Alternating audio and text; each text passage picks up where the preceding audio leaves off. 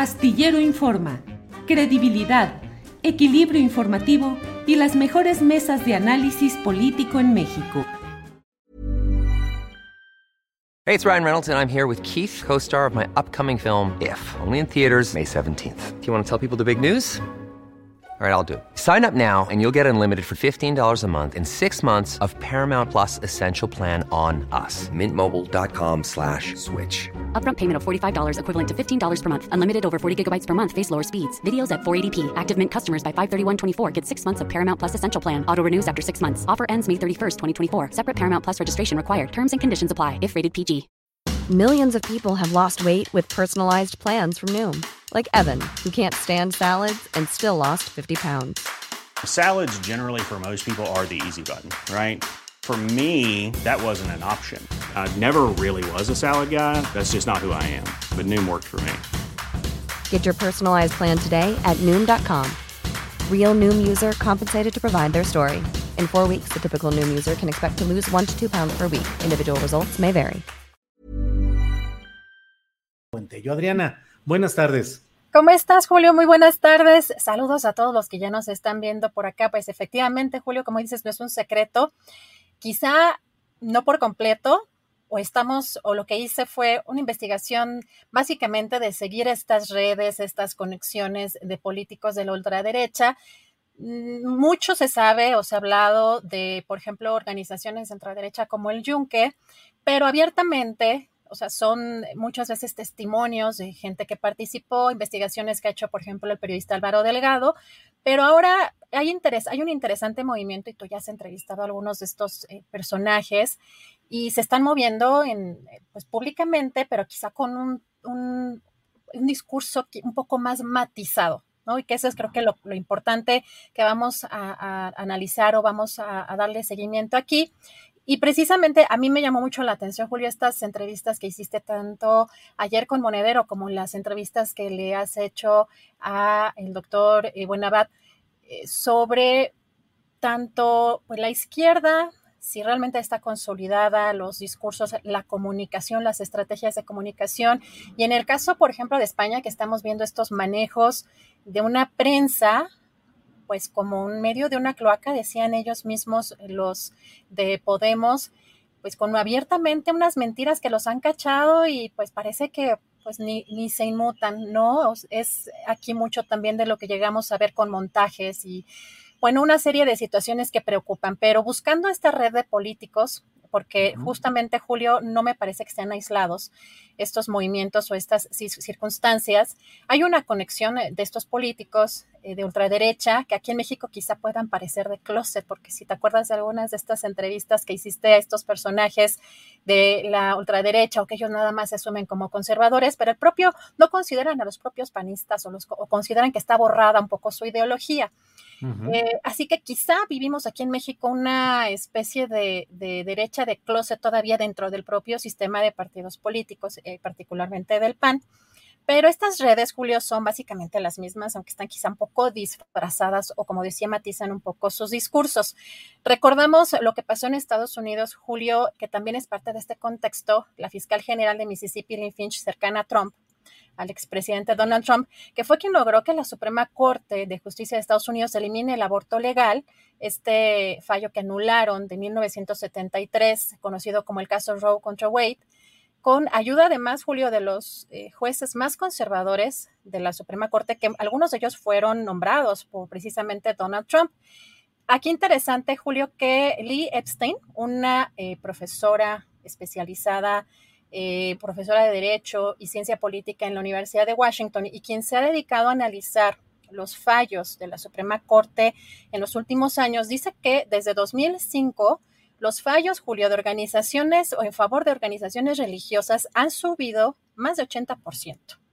Así que, Julio, ¿cómo esto puede impactar o este repunte del conservadurismo en el mundo en México?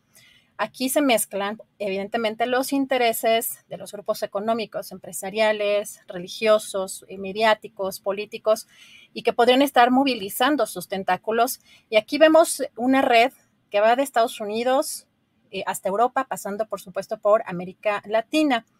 Hay dos eventos en México este año particularmente hoy justamente empieza uno. Hoy en Monterrey inicia este, inicia este congreso de la Iberosfera, así que así se, así le llaman. Iberosfera, Iberosfera, su, palabra tan particular, ¿verdad?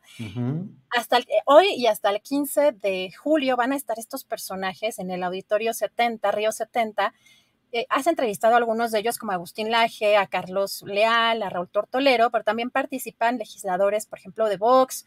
Eh, quizá hubiera hecho Julio mucho ruido si viniera el propio Santiago Abascal. A lo mejor ese ruido no les convendría todavía, pero bueno, viene, eh, va a estar el Tumbaburros, eh, va a estar Javier Milel, diputado de Argentina, va a estar Rojo Edwards, senador de Chile, Cristina Seguí, escritora, eh, Víctor González, vicepresidente y diputado precisamente de Vox España, Margarita de la Pisa, eurodiputada de Vox, Pablo Muñoz Iturriete, escritor conferencista, Miklos Lukács, escritor también y conferencista, José Daniel Borrego, politólogo, Mayra Rodríguez, de Provida y exdirectora de Planned Parenthood, Enrique David Ogaz, abogado e influencer político. Pero fíjate, este es solo un evento y que inicia hoy.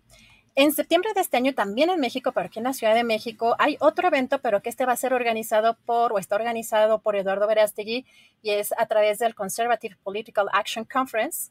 Van a acudir aquí a este evento, pues también muchos personajes de, de los que acuden hoy a Monterrey, pero van a acudir Juan Ángel Soto, director de operaciones internacionales de la Fundación Disenso de precisamente Santiago Abascal.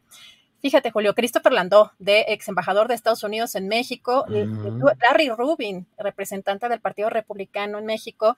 Y ojo, aquí también, porque hay muchas derechas, ya lo hemos dicho, pero viene o va a ir este, Balsas Orban, director político del primer ministro Víctor Orban. Víctor Orban, que es uno de los personajes en Europa, Julio, más controvertidos de la izquierda, de la derecha radical, con una retórica muy fuerte anti-inmigrante. Se proclamó él a sí mismo como el protector no solo de Hungría, sino también de la Europa cristiana contra una invasión de infames inmigrantes islámicos, textualmente. En 2015 construyó una cerca de púas a lo largo de la frontera de Hungría con Serbia para contener a los inmigrantes y creó, por ejemplo, una constitución eh, para incorporar temas morales y religiosos eh, conservadores y para restringir la libertad de los tribunales y también una ley de medios que le daban control muy importante sobre eh, la prensa. Así que, Julio, repasando un poco las entrevistas que has hecho aquí en este programa, ¿qué es la nueva derecha? o qué están buscando. Aquí vamos a recordar un poco lo que te dijo eh, en este caso Pedro Cobo, el, líder de sublevados. En este segmento escuchamos eh, cómo el pensamiento ultraderechista busca limar esos picos, quizá matizar estas posturas extremistas. No dice abiertamente, por ejemplo, en este caso que es eh, o que odia a los homosexuales o que es homofóbico, pero les resta los derechos, por decirlo menos, eh, también no prefiere reflexionar profundamente en este tema, le resta también derechos eh, o los desconoce respecto a las mujeres y no se asumen ellos en general como antiinmigrantes, sino eh, su discurso, Julio, va mucho en pedir una migración legal y ordenada. Vamos a escuchar y regresamos. La homosexualidad es una enfermedad, una desviación, debe curarse, se puede curar. Bueno, es una, es una alteración de la, de la afectividad, clarísimamente, ¿eh?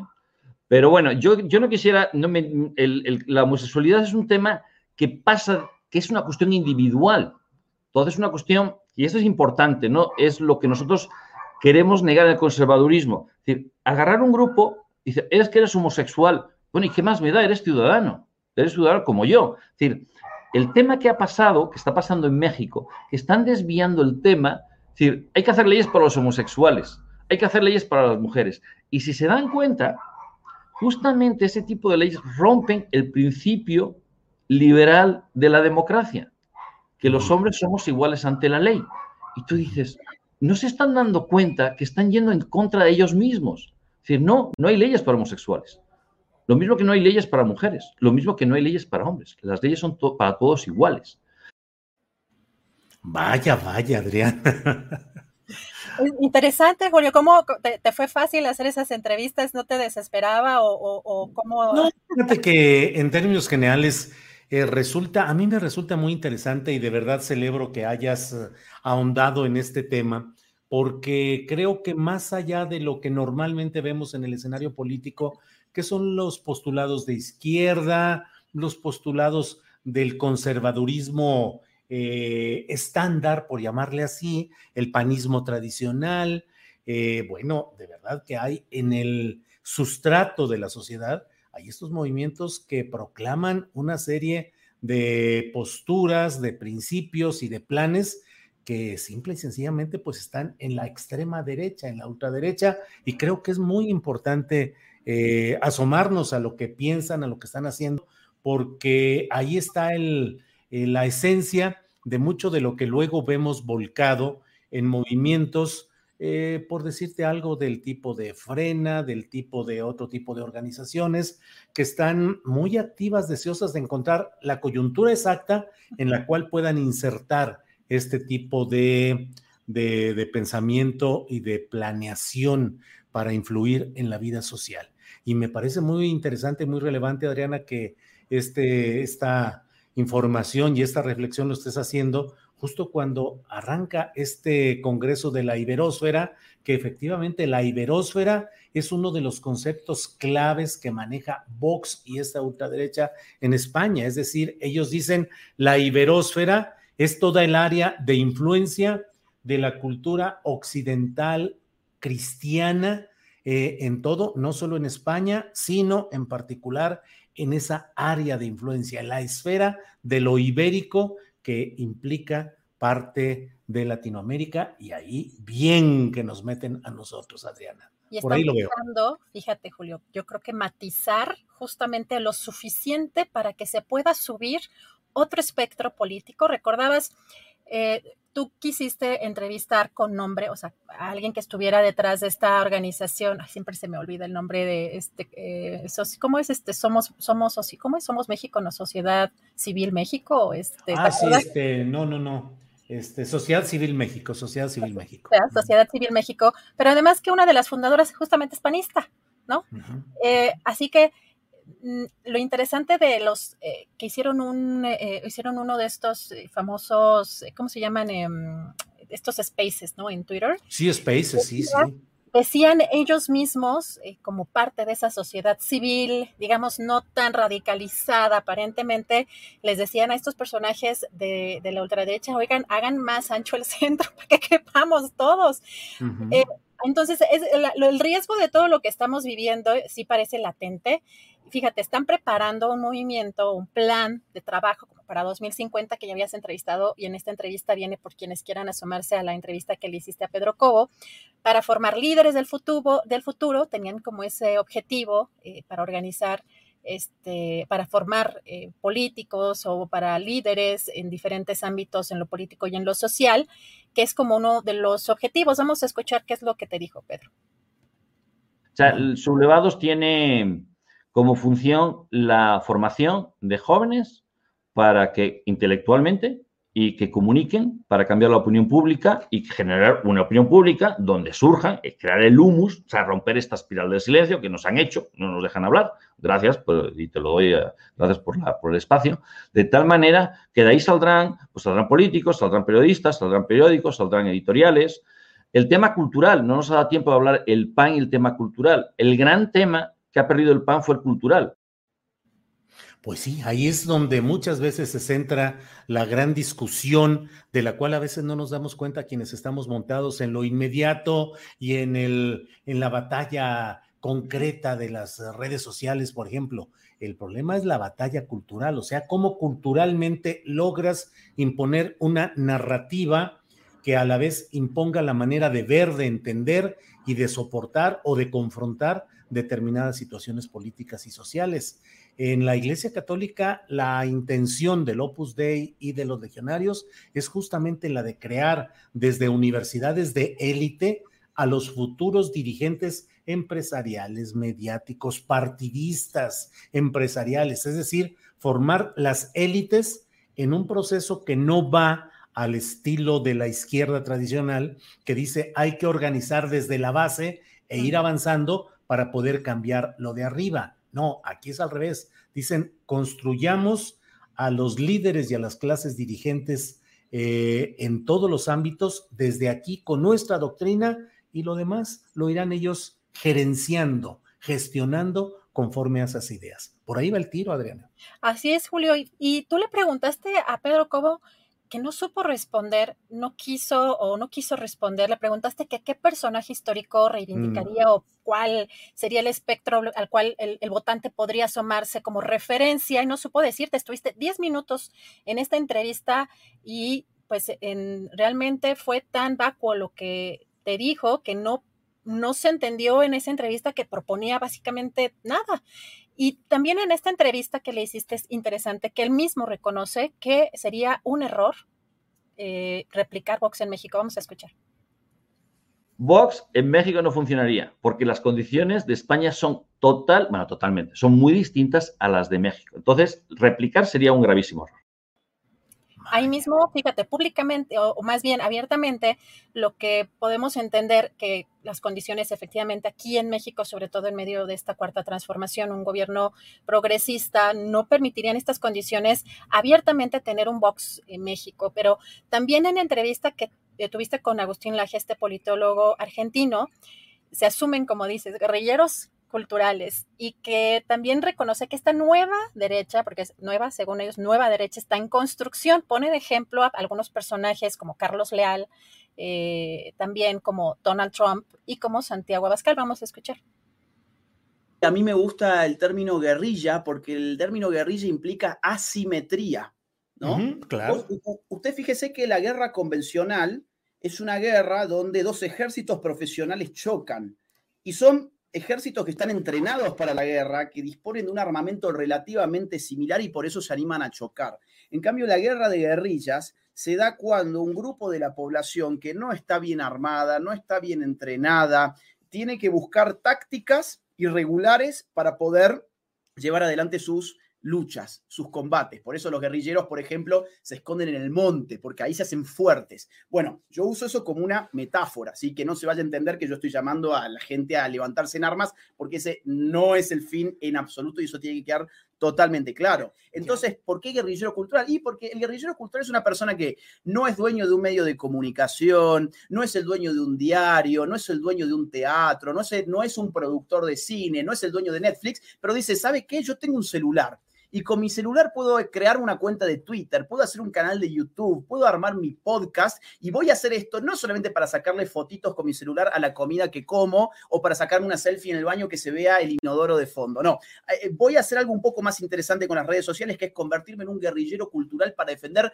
mis ideas, mis convicciones. Ahora usted me pregunta cuál es el político. Bueno, hay algunos, hay algunos casos. El más claro que yo veo es Santiago Bascal eh, de Vox en España. De un gobierno, Agustín, deme por favor un ejemplo de dónde ha gobernado esta idea de lo que puede ser nueva derecha. Todavía ninguno porque es un fenómeno muy reciente. De hecho, la nueva derecha está en construcción. A ver, lo más parecido de un gobierno de nueva derecha que uno podría ver puede ser el gobierno de Donald Trump. Pues sí, así están las cosas en esto. Y fíjate, Adriana, eh, esa batalla, esa guerrilla cultural, que es precisamente en lo que estás eh, centrada al darnos a conocer estas dos actividades recientes en las cuales pues se concentran para tratar de analizar y de difundir las ideas propias de esta presunta nueva derecha, Adriana. Y este seguimiento es justamente para que después de pronto digan, ¿y cuándo se colora ¿no? la otra derecha? Porque vemos ya actualmente a personajes de, ya, ya no vayamos a pragmatismo de las elecciones de 2012 y el PES y Lili Telles, no, lo que está pasando actualmente que asusta, ¿no? El hecho de que mm, pues se puedan estar infiltrando, pero como sociedad ni cuenta nos demos de qué están promoviendo o cómo se están manejando y, aquí lo señala bien cuáles son sus estrategias eh, al pues al asumirse guerrilleros eh, culturales en este sentido. La Julio te propuso en esta entrevista eh, como ejemplo de derecha en México, precisamente Eduardo Verástegui, que no tiene una sustancia política en sí, pero es una especie de activista que está codeado, tiene vínculos muy fuertes políticos en todo el mundo, trae una agenda evidentemente antifeminista, antiaborto. En México se ha reunido, eh, podemos ver en su cuenta de Instagram, por ejemplo, con gobernadores políticos como Ricardo Gallardo, el de San Luis Potosí, como Samuel García de Nuevo León, como Cuauhtémoc Blanco en Morelos, Silvana Aureoles, el exgobernador de Michoacán, también con Cabeza de Vaca, el saliente gobernador de Tamaulipas, con José Ignacio Peralta, Alejandro Murat, Rutilio Escandón de Morena, de, eh, Chiapas, eh, también con Claudia Pavlovich, por ejemplo. Y vamos a, ubicar estas redes justamente de la ultraderecha, porque eh, justamente Eduardo Verástegui es la conexión entre Estados Unidos, México, América Latina y Europa con Vox. Fue asesor de Donald Trump para una iniciativa para la comunidad hispana. Pero aquí, por ejemplo, también lo vemos con Trump, también lo vemos con Santiago Abascal, que es la cara más visible de Vox, y también lo vemos con Antonio Solá, que es el propagandista y ex asesor de Felipe Calderón en la elección de 2006, y lo recordamos por este eslogan, en la creación de este eslogan de un peligro para México. Eh, así que en México, por el contexto político de un gobierno como el actual de López Obrador, aparentemente progresista, pues un Vox México quizá causaría pues, mucho ruido. Recordamos, Julio, esta mm, carta Madrid que firmaron aquí los legisladores, los senadores particularmente del PAN, que causó tanto revuelo, quizá no se van a animar abiertamente a fundar Vox México, pero Julio, ¿qué tal que se hace vía pues una fundación ligada directamente a Vox para formar cuadros políticos? Hace menos de un mes, el 16 de junio de este año, nació la Fundación Patria Unida, que es presidida por Alice Galván. Ella ha sido asesora en el Senado y ha trabajado directamente con la senadora panista Alejandra Reynoso.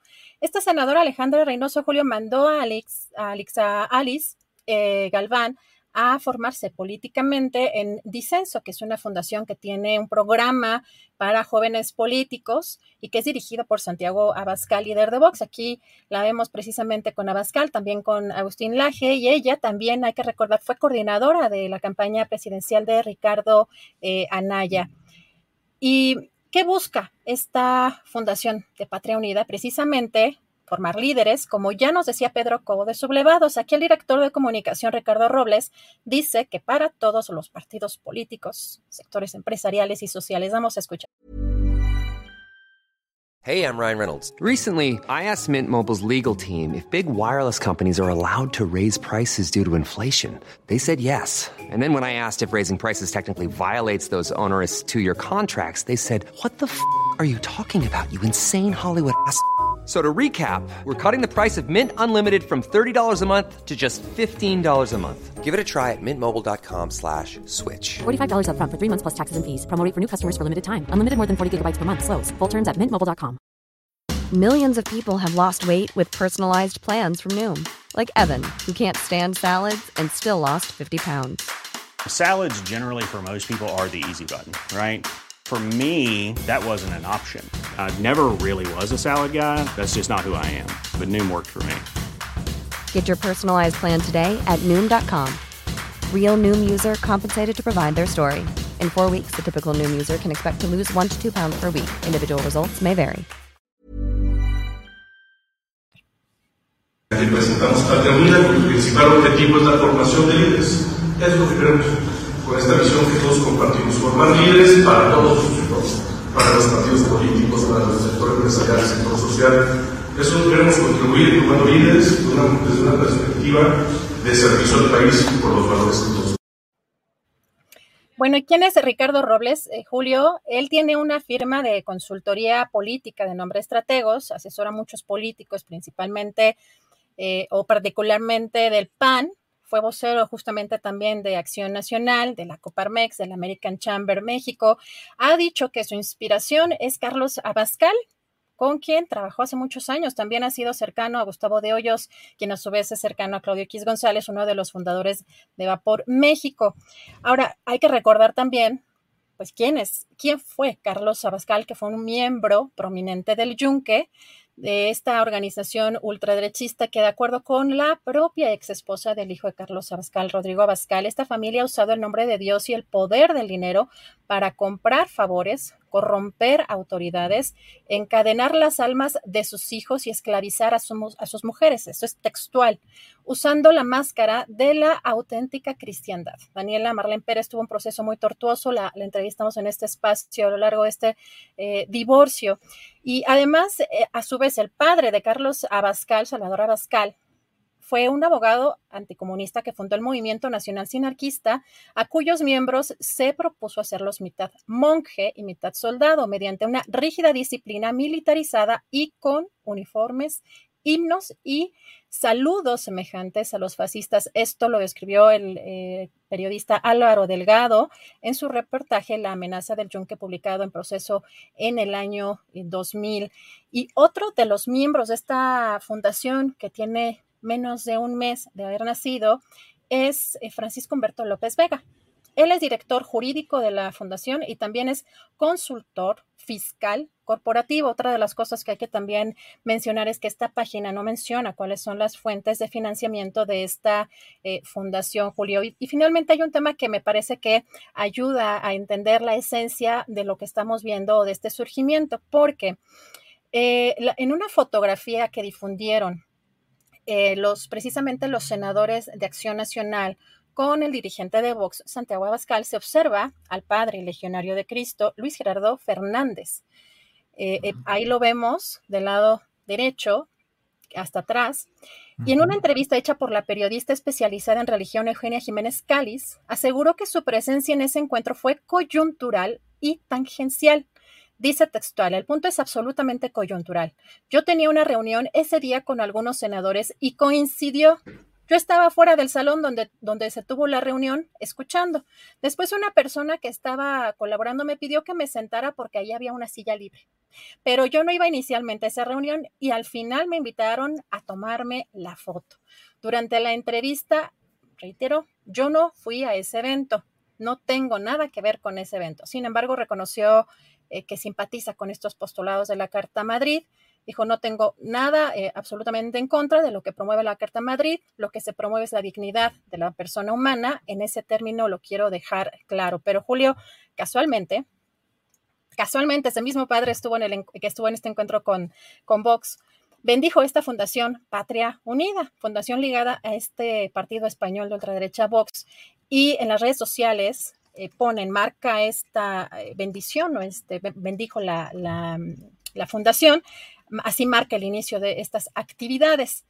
Eh, pero dijo algo bastante peculiar de este logo, además.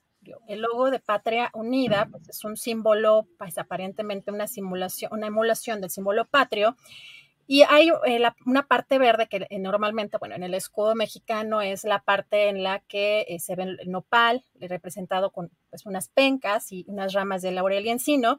Pero vamos a escuchar qué fue la, cuál fue la referencia que dijo respecto a esto. Vamos a escuchar.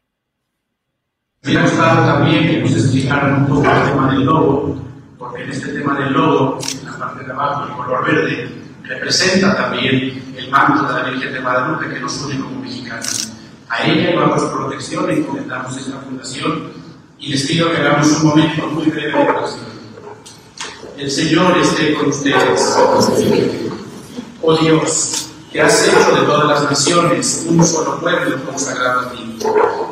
Bendice esta fundación y a cada uno de sus miembros que hoy presentan tus hijos y haz que bajo tu protección, cuando se sirven de ella y cuando la apoyarán, obtengan con abundancia el logro de sus ideales y el bien de su patria, y progresen también en el amor y comprensión hacia todos los hombres por Jesucristo nuestro Señor. Fíjate, fíjate lo que son las cosas en todo esto y cómo la postura y la actitud es eh, la de eludir, la de eludir eh, el posicionamiento político expreso.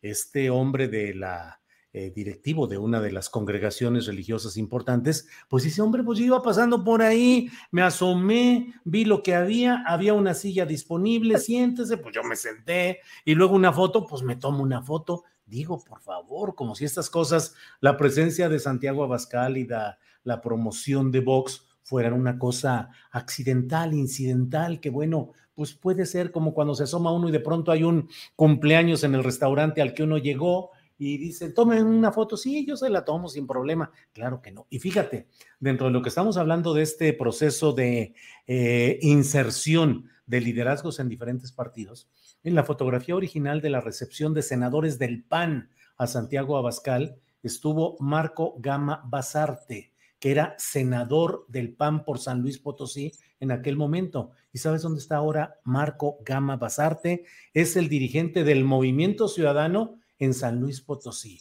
Es decir, su arco de participación política fue de Acción Nacional, el encuentro con Vox y ahora forma parte de los nuevos cuadros de Movimiento Ciudadano con Dante Delgado como aquel que lo invitó a entrar a ese esquema. Por ahí van, Adriana.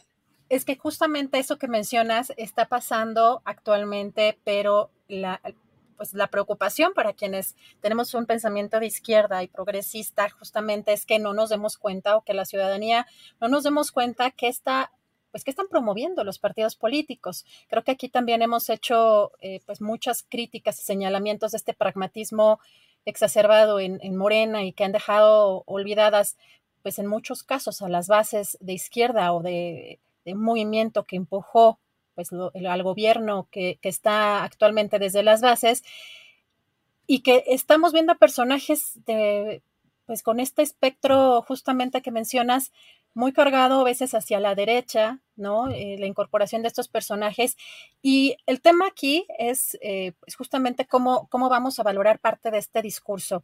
Fíjate que de, lo que hemos, entre, bueno, de lo que has entrevistado y de lo que hemos analizado aquí, el discurso que tienen eh, de la derecha es justamente defender, o sea, la, parte o la, eh, que tienen como discurso, defender al hombre común.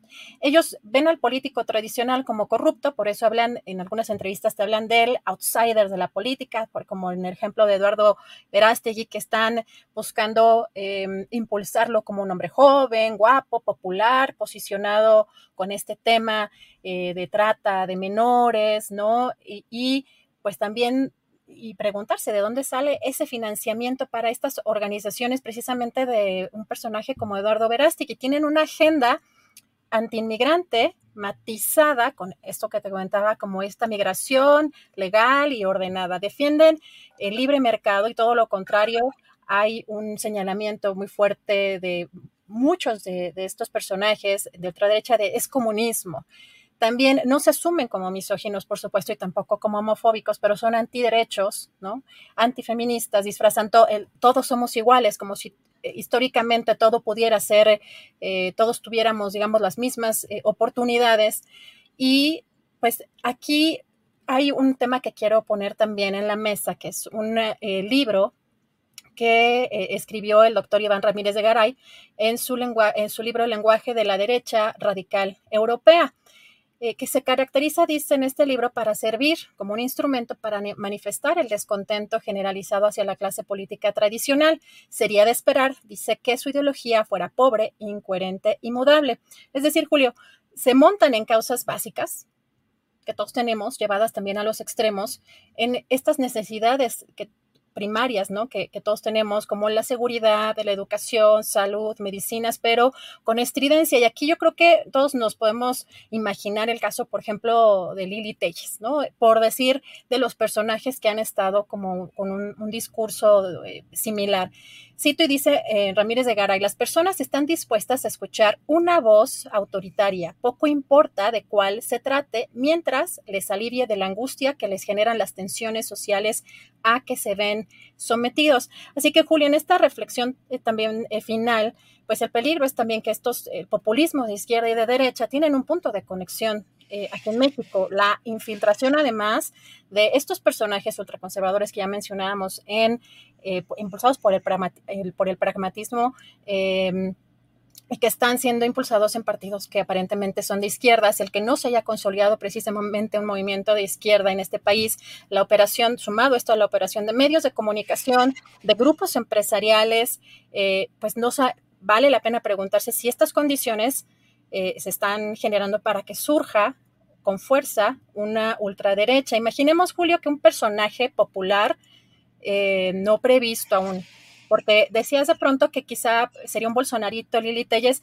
Lili Telles yo creo que ya está muy quemada y, todavía la gente que apoya al presidente, o sea, aquí yo creo que la tirada podría ser que cómo mueves ese espectro, o sea, el apoyo que tiene un, presidente como López Obrador para otro lado, que no parezca que se va para el otro lado. No, digo, no sé si me hago muchas bolas, pero bueno, imaginemos un personaje popular no previsto en este espectro político, que no tenga aparentemente una ubicación eh, partidista y que se construya con base en las redes sociales, en los medios de comunicación. Digo, ya tuvimos el ejemplo de Samuel García, de, Enrique Peña Nieto, pero que bajo la gracia pues, de un acto divino, social, milagroso, que lo pongan en una posición de víctima o de aparente víctima. Digo, hasta recordé que me dio un déjà vu este, de un autoatentado fuera de TV Azteca, Julio, pero esto, pues vale la pena reflexionar si, si estamos preparados como una sociedad crítica para enfrentar este tipo de situaciones, porque esta oposición, Julio, eh, actualmente no le habla a la gente, ¿no? Te, solo le habla a un círculo rojo y quizá un permea un poco más, pero no está repuntando esta oposición actual.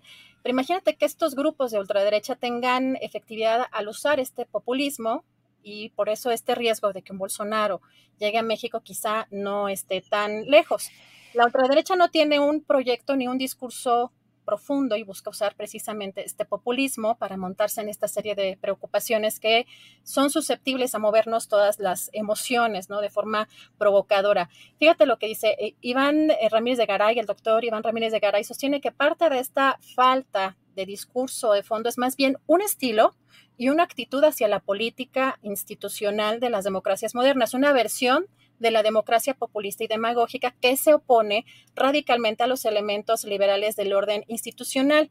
Y estos se suman precisamente ideas eh, pues de que quieren eh, respecto a elementos, que hay elementos extraños o ajenos a la verdadera nación que la amenazan, como en el caso de los inmigrantes, de los comunistas, de los progresistas, que quieren destruir los eh, verdaderos o los valores tradicionales de la nación. Así que sí es interesante todo lo que se está moviendo y cómo como ciudadanos podemos darnos cuenta de qué está sucediendo con estos personajes de la ultraderecha que aquí por lo pronto en México ya tienen, Julio, dos eventos pues muy importantes que inicia uno eh, el día de hoy.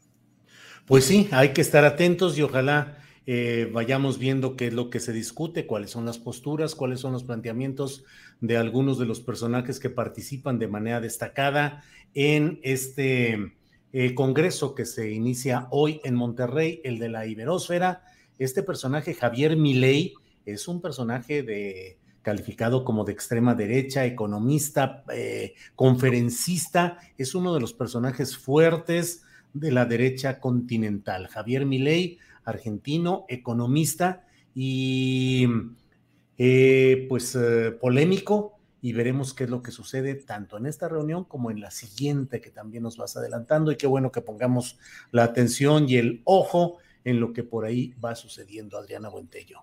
Julio, y hace unos días, eh, justamente en la octava, Hernán Gómez le hacía una entrevista al exdiputado de eh, Nuevo León, Carlos Leal, porque siempre existe esta pregunta y que no, parece que no hay una claridad respecto a de dónde viene el financiamiento de este tipo de eventos y de este tipo de organizaciones y fundaciones. Eh, Carlos Leal dijo que él es empresario y que él está financiando es parte de este, de este evento.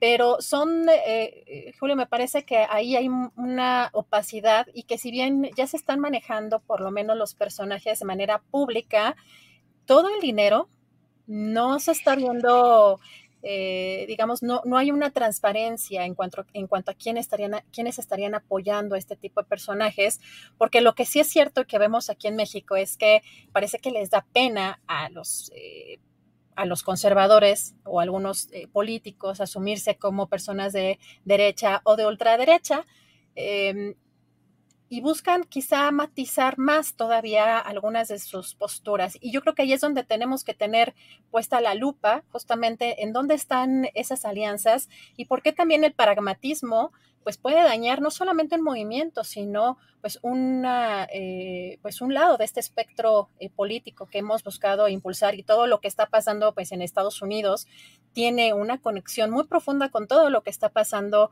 en el mundo entero. Así que pues vamos a, darle seguimiento a estos, a estos temas y pues seguimos aquí muy, muy atentos, Julio. Pero fíjate además, para ir cerrando esta idea, como en el propio partido Morena, que es un partido que teóricamente debe estar cargado hacia la izquierda, las ideas progresistas, eh, avanzadas socialmente, pues también es víctima de estas mismas contradicciones. Carlos Leal, que es uno de los personajes importantes de esta derecha y ultraderecha, partícipe hoy destacado en el Congreso de la Iberósfera, pues es ni más ni menos que llegó al Congreso de Nuevo León postulado por el partido Morena. Y recordarás que en la entrevista que le hice yo le insistí mucho, oye, es que hablas cosas muy duras contra la izquierda y fuiste postulado por un partido morena que teóricamente es de izquierda y ya él nos dijo muchas cosas acerca de cuál era su postura y su defensa. Pero fue hasta marzo de 2019 cuando la Comisión de Honestidad y Justicia de Morena lo expulsó a Carlos Leal de Morena por las declaraciones que había hecho en las cuales acusaba que algunos programas de televisión normalizaban la homosexualidad. Específicamente se refería a una serie de televisión que se pasaba en ese tiempo por Televisa, que se llamaba algo así como Mi marido tiene familia o Mi marido, eh, Mi marido tiene familia, creo que era el nombre en Televisa, y por las declaraciones que hizo, lo echaron de Morena. Si no, a lo mejor seguiría en Morena como el Partido Encuentro Social, como tantos grupos de ultraderecha que siguen metidos y actuando dentro del propio partido que es Morena. En fin, pues muchas cosas interesantes por ver, por enterarnos y por saber, Adriana. Pues sí, vamos y también si nos mandan, de pronto también ven, porque sí, quizás no tienen todavía mucha difusión, justamente porque públicamente no quieren ¿no? ser este considerados parte de a lo mejor movimientos eh, que, aquí todavía no, bueno, que aquí no son bien vistos, esperemos que tampoco eso, eso suceda, pero si tienen también, este, pues por redes sociales nos pueden mandar em, si ven algo también de estas conexiones, porque aquí sí es armar una red de todo lo que, de todo lo que está pasando y es muy curioso ver justamente a alguien como Eduardo Verástegui que pues te digo, no, no, tendrá una sustancia política, tú lo escuchas hablar y pues no tiene ninguna cuestión de bagaje cultural político. Y pues construido muy al estilo de Peña Nieto en, en un término de imagen, pero ves su Instagram, la cantidad de políticos con, con los que se ha reunido, sí, sí es interesante cómo ha buscado imponer pues una agenda, pero quién sabe quiénes, qué personajes realmente estén eh, pues además de estos vínculos que tiene directamente con Donald Trump y que además el peligro de, las próximas elecciones en Estados Unidos, con todo lo que pasó en el Capitolio eh, y con todo lo que a lo mejor se ha fortalecido o está buscando fortalecerse Donald Trump, pero sí, sí hay que estar muy atentos a, todos estos, a estos movimientos, Juli. Seguimos pues, pendientes de estas, eh, de estas informaciones. Así es. Quienes deseen asomarse a Iberósfera, fíjate nomás en lo que vamos a terminar, Adriana, dando los datos de referencia, pero están a la venta los boletos en boletopolis.com. Ahí están a la venta. Admisión general, 950 pesos. Admisión preferente, 1250, pero dice aquí que ya están los boletos agotados, al menos para la admisión preferente. ¿Dónde va a ser? En Monterrey, en el auditorio Río 70 Avenida Constitución sin número. Es este miércoles 13 y termina el viernes 15 del presente mes con la participación de estas estrellas de la nueva derecha continental, así lo promueve el propio Raúl Tortolero, y donde estarán pues los principales personajes de esta nueva derecha. Adriana, pues muchas gracias por eh, dar esta información y por permitir la reflexión, eh, la remembranza de algunos episodios videográficos de entrevistas y de participaciones y vamos a ver qué es lo que sucede en esta iberósfera. Planning for your next trip? Elevate your travel style with Quince. Quince has all the jet-setting essentials you'll want for your next getaway, like European linen, premium luggage options, buttery soft Italian leather bags, and so much more. And is all priced at 50 to 80% less than similar brands. Plus, Quince only works with factories that use safe and ethical manufacturing practices. Pack your bags with high-quality essentials you'll be wearing for vacations to come with Quince. Go to quince.com/pack for free shipping and 365-day returns. Para que te enteres del próximo noticiero, suscríbete y dale follow en Apple, Spotify, Amazon Music, Google o donde sea que escuches podcast. Te invitamos a visitar nuestra página julioastillero.com.